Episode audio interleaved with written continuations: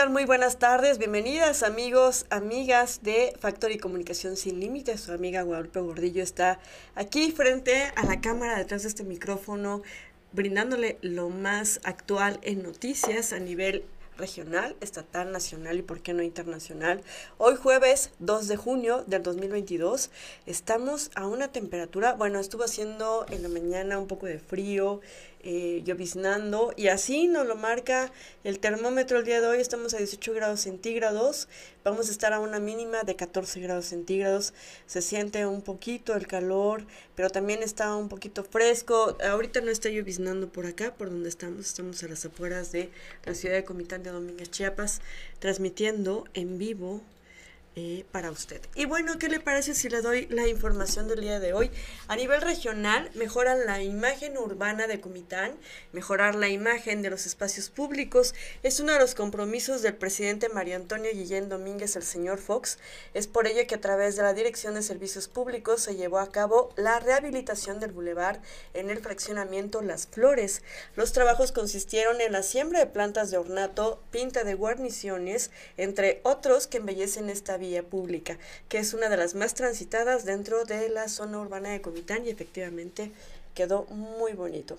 Y fíjese que eh, se reúne el presidente municipal de Tzimol con representantes ejidales, siendo este un gobierno caracterizado por la cercanía con la ciudadanía y sus necesidades. Se llevó a cabo la reunión de trabajo con comisariados ejidales y agentes municipales de las localidades de este municipio de Tzimol, reunión que estuvo presidida por el presidente municipal eh, constitucional, licenciado José Joel Altuzar Jiménez, donde también estuvieron presentes directores de las áreas. En esta reunión se trataron temas relacionados con salud municipal, seguridad, obra pública, protección civil, agropecuaria, juzgado municipal, entre otros, y con estas reuniones se fortalece la confianza y armonía, además de reforzar el compromiso de trabajar de manera conjunta entre pueblo y gobierno, con el mismo propósito de ver a un Simol como municipio potencial, transparente en desarrollo y también un municipio de oportunidades para todos. Y fíjese que hace un momento, eh, unas horas, se registró eh, que una carambola bueno, un, sobre el Boulevard Norte Belisario Domínguez, aquí en Comitán, provocado aparentemente por el conductor de un camión tipo volteo, el cual impactó a un Volkswagen tipo Jetta y una camioneta Nissan de color gris. El accidente se registró a la altura de la quinta eh, calle Norte Poniente, frente a un conocido hotel, donde según testigos el chofer de la pesada unidad no tomó precaución e impactó a dos vehículos que se encontraban esperando el cambio de semáforo. Afortunadamente no se reportan personas lesionadas únicamente daños materiales y en estos momentos agentes de vialidad toman parte eh, de los hechos para el deslinde de responsabilidades. Pues así las cosas. Vamos a un pequeño corte estos factorías.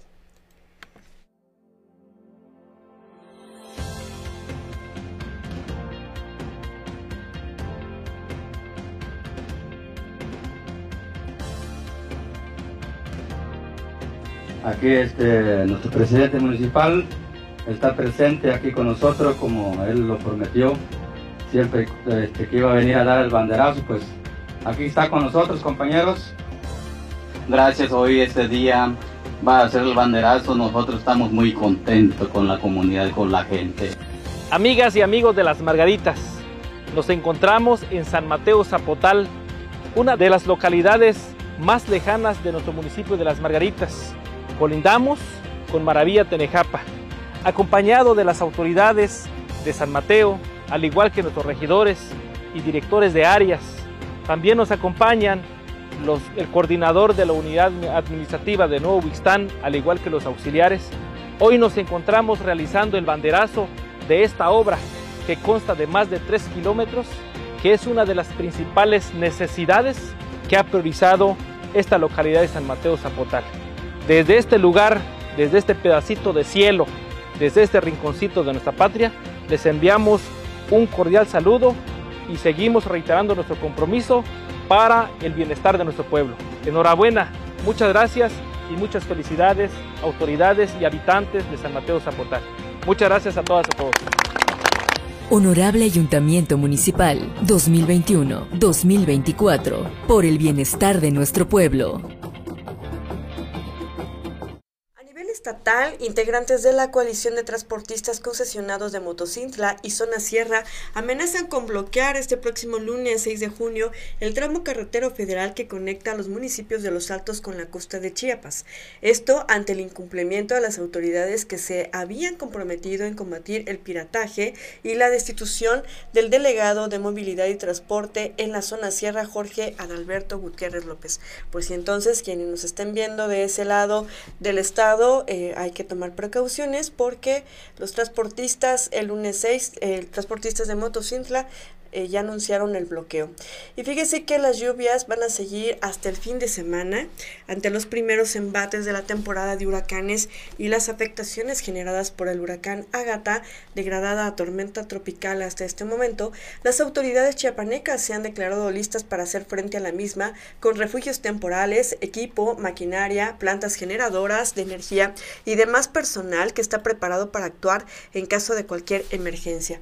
Para la presente temporada de lluvias, y ciclones tropicales eh, aquí en el 2022, se activó el Programa Estatal de Protección Civil con participación de los tres niveles de gobierno, indicó Luis Manuel García Moreno, secretario de Protección Civil aquí en el estado de Chiapas. Son más de 21 mil centros de población en la zona norte, donde hay muchas montañas, la Sierra de Chiapas, la selva, donde hacen que los escurrimientos que provocan las lluvias generen cauces de ríos, de arroyos y provoque vulnerabilidad entre la población, dijo. Para hacer frente a la temporada Chiapas cuenta con 637 refugios temporales con capacidad de, 170, de 174.789 personas y 39.377 familias. Por su parte, la Secretaría de Infraestructura, Comunicaciones y Transportes cuenta con 8 puentes armables ACRO, 3 puentes provisionales armables tipo eh, Bailey, eh, 172 unidades de maquinaria y equipo de constructoras, mientras que la Fuerza de Tarea de la Comisión Federal de Electricidad es la siguiente. 88 centros de control y distribución de 569 plantas de emergencia con 31 em, voltios, 72 subestaciones móviles con 1.426 eh, megavoltios con capacidad para 1.5 millones de personas y 56 almacenes para resguardo de materiales, mientras que la Secretaría de Protección Civil cuenta con el siguiente equipo de atención de emergencias, 124 planes municipales para la temporada de lluvias y ciclones tropicales en el 2022, una embarcación inflable de remos, una embarcación rígida, motor fuera de borda, 10 chalecos de rescate, aguas rápidas e inundaciones, una embarcación tipo kayak, una bomba sumergible de alta capacidad, una bomba charquera de media capacidad y tres sistemas de cuerdas, rescate en aguas rápidas. Pues así eh, se reporta protección civil a nivel estatal, está preparado, dice, a nivel estatal para cualquier eh, situación eh, fuera de lo normal.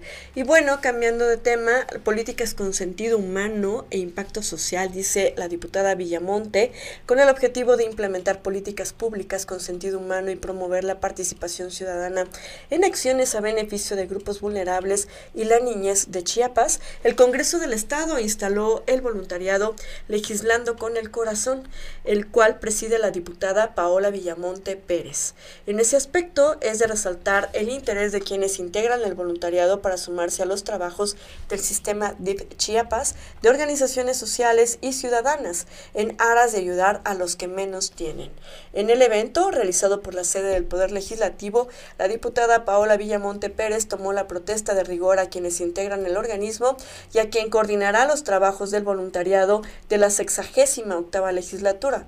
Adriana Margarita López, quien llevará a cabo las actividades propias para el desarrollo en beneficio de los ciudadanos más desprotegidos y de los proyectos a realizar en pro de todos los sectores.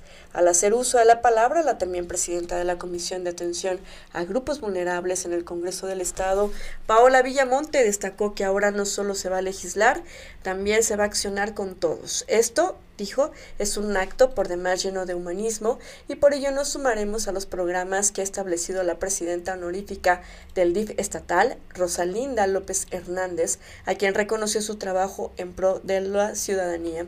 Al respecto, la directora del sistema DIF Chiapas, Delia María González Hernández, eh, anotó que el DIF necesita de muchas manos, se requiere recuperar espacios para muchos sectores sociales, además de las campañas permanentes, hay nuevas cosas que están apareciendo por el bien de todos. La presidenta de la mesa directiva, María de los Ángeles Trejo Huerta, coincidió en que desde la Agenda 2030 de los Objetivos del Desarrollo Sostenible podemos trazar las acciones para lograr cumplir metas que nos permitan aplicarlas de acuerdo a las necesidades de nuestro Estado. Pues así las cosas. Y cambiando de tema, fíjese que tomaron protesta al alcalde de Venustiano Carranza.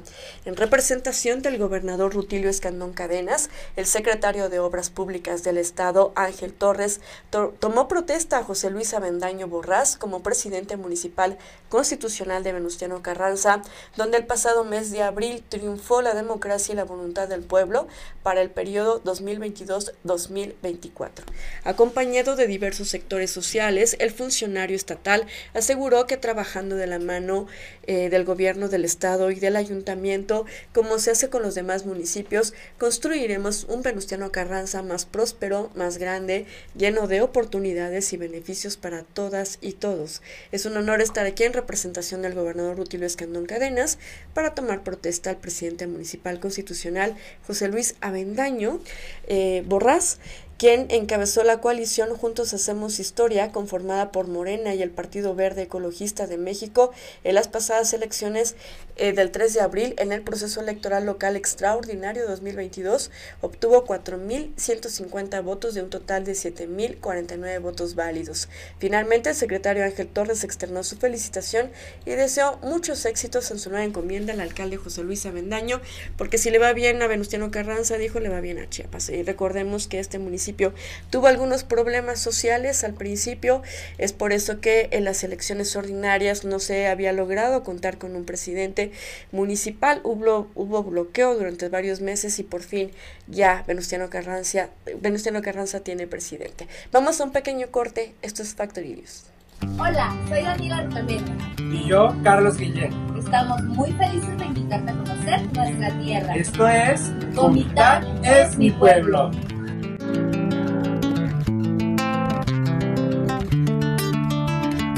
Es mi pueblo donde la magia existe.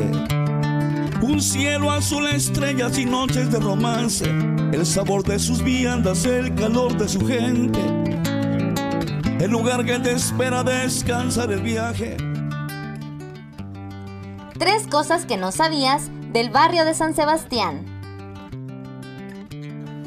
Número 1. El barrio de San Sebastián es cuna de la independencia de Chiapas y Centroamérica. En el templo de dicho barrio, Fray Matías de Córdoba y Ordóñez convocó a una reunión extraordinaria el 28 de agosto de 1821, que más tarde culminó con la proclama de la independencia. Es de hecho, junto con el templo de Santo Domingo, de los más antiguos de Comitán, ya que datan de la época colonial. Número 2. El 14 de febrero de 1967 fue declarado templo parroquial y en el año 2017 celebró sus primeros 50 años como tal. La primer misa como parroquia fue realizada por el obispo Samuel Ruiz García. Número 3. El templo ha tenido como párrocos a los hermanos Carlos de Jesús y José Raúl Mandujano García, Rodolfo Román Gordillo, Felipe Francisco Ramos Osuna, Luis Manuel López Alfaro, Bernardo Rangel Moreno y el actual párroco Juan Fernando González Gualdo. ¿Y tú? ¿Ya pensaste con quién vendrás a conocerlo?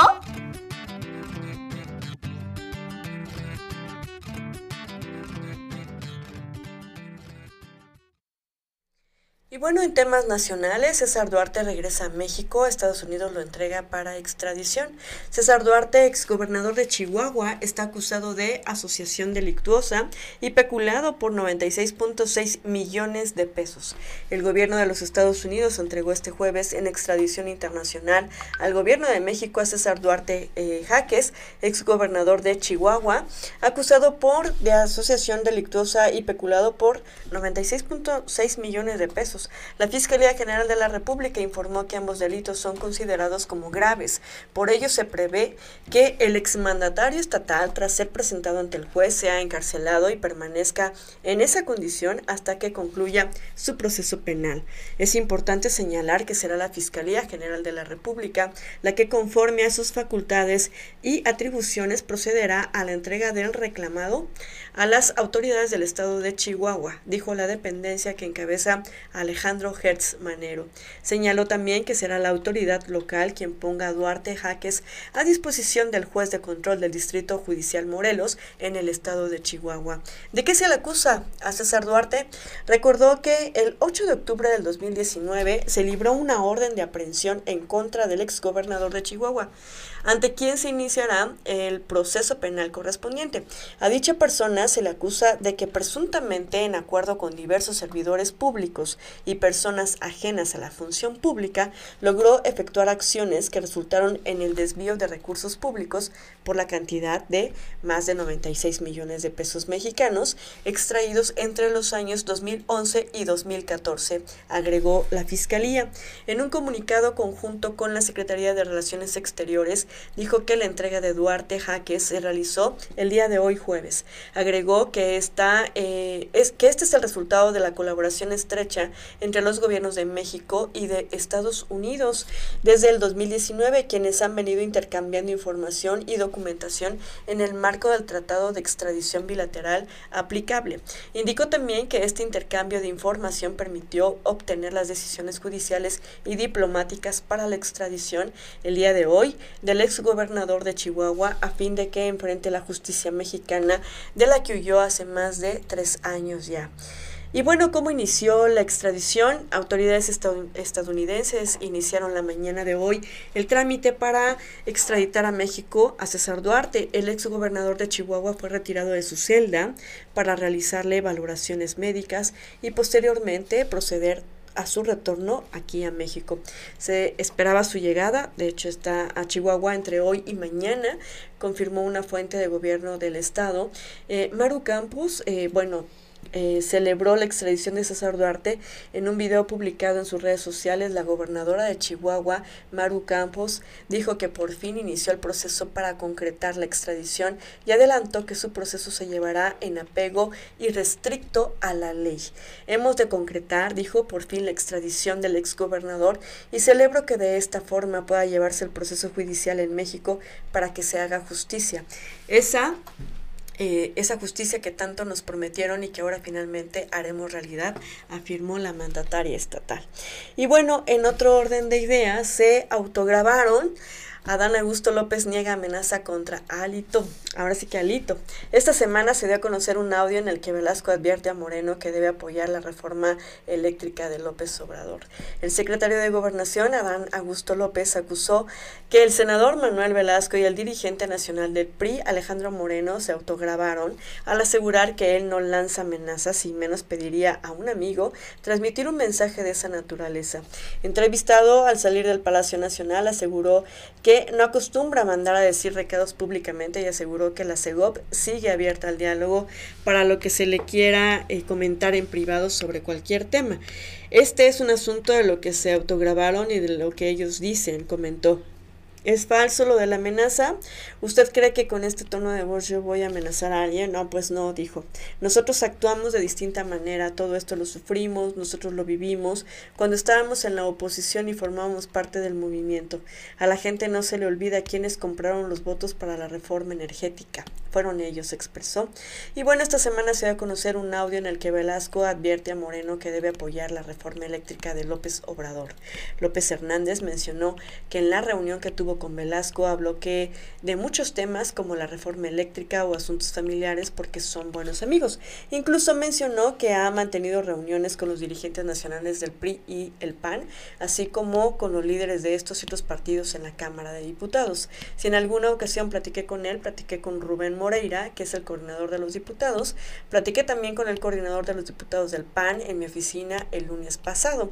En otra ocasión nos reunimos con el coordinador del PAN, del PRI, del PRD, platicamos sobre los términos de la reforma, qué era lo que ellos pensaban, cuál era la posición del gobierno, qué proponían ellos modificar y finalmente coincidimos en que no avanzarán las posibles modificaciones con los liderazgos mayoritarios en la Cámara, pero sí platicamos no una, sino muchas veces con el dirigente nacional del PRI y en algunas ocasiones telefónicamente, en persona solo una vez con Marco Cortés, lo que eh, ha hecho, agregó, aseguró que todas las reuniones se dieron en buenos términos porque la CEGOP debe tener la capacidad de interlocución aunque no se concreten acuerdos políticos. Y bueno, es parte del trabajo interno de políticas públicas internas. Y bueno, en otro orden de ideas, el Congreso de Baja California Sur aprobó la despenalización del aborto. Otros estados que han legislado en la materia son Baja California, Oaxaca, Sinaloa, Hidalgo, Colima, Veracruz, Guerrero y la Ciudad de México. El Pleno del Congreso de Baja California Sur aprobó despenalizar el aborto antes, antes de las 12 semanas de gestación, sumándose a Guerrero, Colima, Ciudad de México, entre otros estados, en legislar en la materia. Con 16 votos a favor y 3 en contra, los legisladores locales aprobaron el dictamen con proyecto de decreto mediante la cual se reforman diversos artículos al Código Penal y a la Ley de Salud para la armonización del marco eh, jurídico con la jurisprudencia de la Suprema Corte de Justicia de la Nación del 2021. El dictamen fue elaborado por las comisiones de puntos constitucionales y de justicia y de igualdad de género, mismas que solicitaron la dispensa, la lectura y del trámite parlamentario el cual fue admitido por mayoría, informó el Congreso a través de un comunicado. Felicidades al Estado de Baja California. Las mujeres van a poder decidir sobre su cuerpo. Muy bien. Y bueno, Veracruz aprueba matrimonio igualitario y se realizarán modificaciones al Código Civil que resultaban ser discriminatorias y contrarios a la Constitución. Y bueno, con 38 votos a favor, 4 en contra y 0 abstenciones, esta tarde el Pleno Legislativo del Congreso Local de Veracruz aprobó la iniciativa de ley que avala el matrimonio entre parejas del mismo sexo. De esta manera se realizan modificaciones al Código Civil que resultaban ser discriminatorios y contrarios a la Constitución activista LGBT del Estado de México exigen la aprobación del matrimonio igualitario. Así, la entidad veracruzana avala las uniones del mismo sexo que ya validaron en 27 entidades del país. La reforma aprobada establece como matrimonio la unión de dos personas a través de un contrato civil que en ejercicio de su voluntad deciden compartir un proyecto de vida conjunto a partir de una relación afectiva con ánimo de permanencia, cooperación y apoyo mutuo y sin impedimento legal alguno. El pasado 21 de enero, el diputado del Partido del Trabajo, Ramón Díaz, había presentado esta iniciativa con proyecto de decreto para reformar el artículo 75 del Código Civil para el Estado de Veracruz, relativo a la figura jurídica del matrimonio igualitario, misma que fue en su momento turnada para su estudio, análisis y dictamen a la Comisión Permanente de Justicia y puntos constitucionales.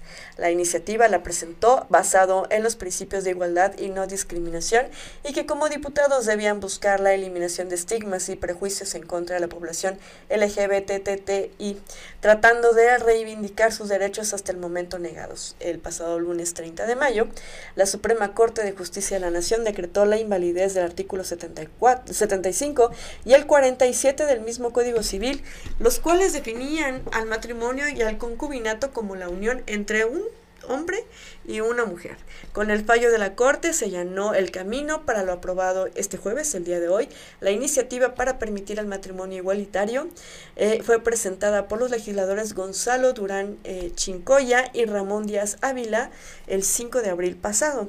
En su posicionamiento, el diputado Ramón Díaz señaló que esta reforma era similar a la que hizo cuando se le otorgó el voto a la mujer. Esta reforma que por su gran trascendencia me recuerda, dijo, a la reforma aprobada en 1953 que dio el voto por primera vez a la mujer mexicana, alejados de las discrepancias políticas que en algunos momentos no separaron. Pues muy bien, felicidades a Veracruz. Y bueno, pactan México y Estados Unidos compromisos ambientales y energéticos, dice Andrés Manuel López Obrador. México y Estados Unidos hicieron diversos compromisos en medio ambiente y energías limpias, informó este medio Eh, este mediodía, a través de sus redes sociales, el presidente Andrés Manuel López Obrador, después de tener una conversación vía remota con el encargado para el clima de la Casa Blanca, John Kerry. Dichos alcances, agregó el mandatario mexicano, se darán a conocer el 17 de junio próximo durante el foro de las principales economías sobre energía y cambio climático. Platicamos acerca de energías renovables y medio ambiente con el enviado presidencial especial de Estados Unidos para el clima, John Kerry. Hicimos compromisos que daremos a conocer de manera virtual el 17 de junio en el foro de las principales economías sobre energía y cambio climático, informó brevemente en Twitter el presidente de la República. Kerry es uno de los funcionarios de la administración de Joe Biden que más visitas ha realizado aquí a México, tres hasta el día de hoy. Dos de ellas se dieron al inicio de este año en medio de la coyuntura nacional por la discusión en el Congreso mexicano de la reforma en materia eléctrica que había planteado el presidente Andrés Manuel López Obrador. El tema de cambio climático y energías renovables es uno de los principales eh, de la agenda de Biden. Y durante la charla con el representante de Washington, el presidente López Obrador le comentó que México es una de las naciones que tiene un porcentaje de energías limpias superior a otras, en particular a las de mejores economías a escala global. Informó el canciller también Marcelo Obrar Casaubón en entrevista al salir del Palacio Nacional tras la llamada que sostuvo el presidente de la República, en la que también él participó, destacó que un punto relevante planteado por el mandatario mexicano ante Kerry fue su proyecto para capturar gas en las plantas de producción de petróleos mexicanos, que tiene como objetivo reducir las emisiones contaminantes. Otro tópico que se resaltó fue que 38.2% de la energía eléctrica producida por la Comisión Federal de Electricidad es limpia. Y el titular de la Secretaría de Relaciones Exteriores indicó que como parte de la conversación con el encargado para el clima del presidente Joe Biden, también se dialogó en torno a la relevancia de la electromovilidad en encuentro virtual se dio, dijo, para dialogar en torno al foro de las principales economías del mundo sobre energía y cambio climático que se realizaría vía virtual el 17 de este mes, convocado por el propio Kerry. Y pues bueno, hasta aquí las noticias, ya le llevamos todo lo actual y lo que sucedió el día de hoy también a nivel regional, estatal, eh, nacional e internacional. Nos escuchamos y nos vemos mañana. Tenemos varios eventos desde temprano. Vamos a estar haciendo transmisiones en vivo. Vamos a tener noticiero, pero le vamos a estar llevando lo más relevante de lo que está aconteciendo aquí en el estado de Chiapas y en México y en el mundo. Hasta mañana.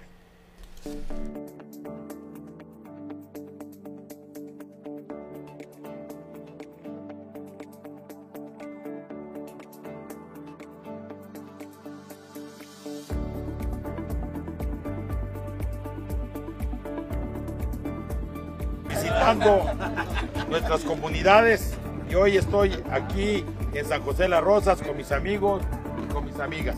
Venimos a escuchar sus necesidades que ellos tienen. Seguimos trabajando por Comitán. Saludos amigos.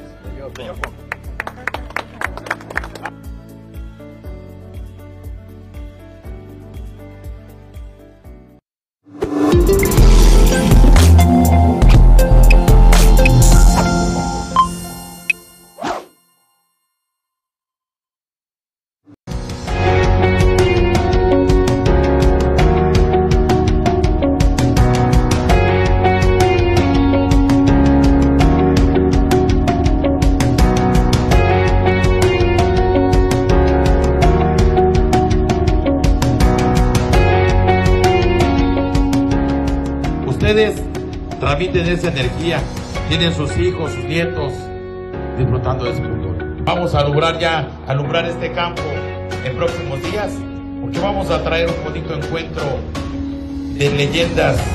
Enhorabuena a todos, que gane el mejor, les deseo lo mejor de los éxitos y de veras, esa energía síganla manteniendo, porque ustedes nos transmiten esta